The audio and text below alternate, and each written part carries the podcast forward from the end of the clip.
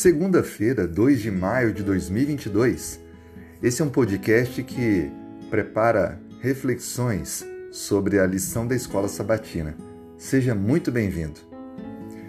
Hoje vamos trabalhar um pouquinho mais sobre a tentação do Egito. A Bíblia descreve no capítulo 12 de Gênesis, no versículo 10 a 12, assim: Havia fome naquela terra Desceu, pois, Abrão ao Egito para ir ficar, porquanto era grande a fome na terra. Quando se aproximava do Egito, quase ao entrar, disse a Sarai, sua mulher: Ora, bem sei que és formosa, de aparência. Os egípcios, quando te virem, vão dizer: É a mulher dele e me matarão, deixando-te com vida. Verso 13 Dize, pois, que és minha irmã, para que me considerem por amor de ti e por tua causa me conservem a vida. Muito bem, nós encontramos nesse texto uma referência a Abrão, que já estava em Canaã, lugar onde Deus o havia conduzido, mas decidiu por conta própria ir ao Egito. Veja, Deus não havia orientado Abraão a ir ao Egito. Deus havia orientado Abraão a ficar em Canaã, mas ele decidiu ir ao Egito porque no Egito havia água, no Egito havia comida, alimentos, e ele então preferiu ir para esse lugar. O Egito vai ser apresentado ao longo da história bíblica como um símbolo de que seres humanos confiam em seres humanos um lugar onde as pessoas, ao invés de confiar em Deus, confiam em si mesmas. Já que ali havia água abundante por causa do Nilo, a fé não era necessária, e assim muitas pessoas, em diversos momentos da história, inclusive o povo de Deus, vai ao Egito em busca de vida, alimento. Bom, a Bíblia descreve com esse texto que lemos, Gênesis 12, que Abraão vai ao Egito por causa da fome.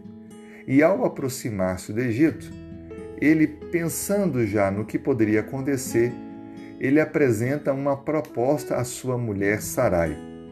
Sarai era uma mulher formosa que chamava a atenção.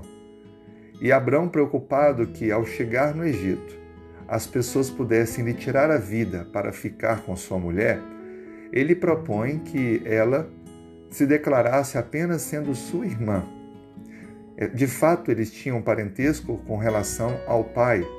Eram irmãos por parte de pai, mas eram claramente um casal.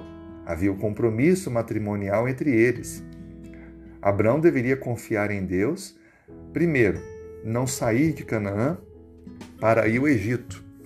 Esperar que Deus provesse para ele e para toda a sua família o alimento necessário para a sobrevivência mas ele agiu por conta própria e foi ao Egito e então propôs uma meia-verdade. Ou seja, mais uma vez, Abraão estava se colocando no lugar de Deus. Ao sair de Canaã e ir para o Egito, ele também se colocou no lugar de Deus. E agora, cada vez mais, ele aprofunda a sua desconexão com Deus.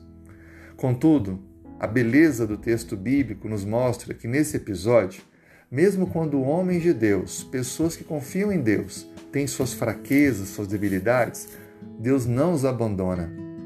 A Bíblia nos conta nessa história que ao Sarai ser levada ao rei do Egito, Deus o puniu, antes mesmo que ele tomasse Sarai como sua mulher.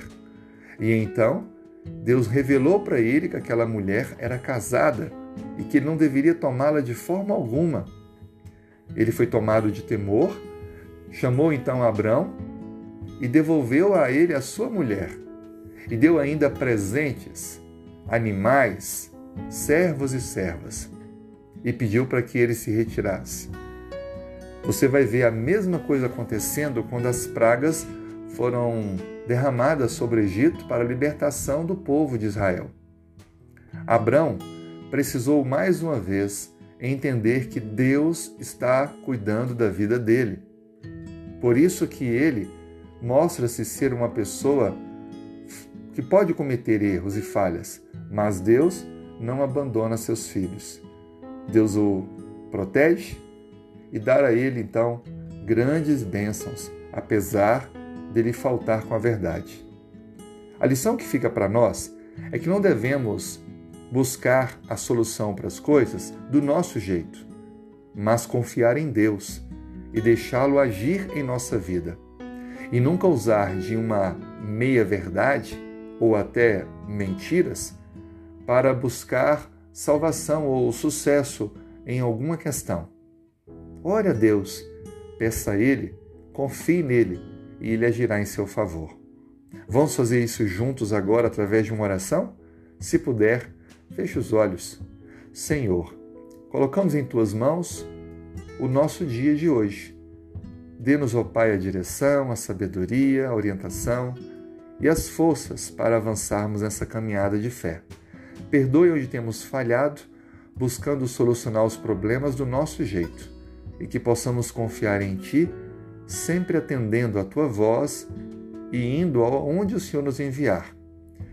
Que a história de Abraão, com seus altos e baixos da fé, apenas nos mostre que, mesmo quando nós erramos e falhamos, o Senhor nos abençoa, nos transforma, nos mostra os erros e nos ergue de onde estamos para termos uma vida totalmente guiada por Ti.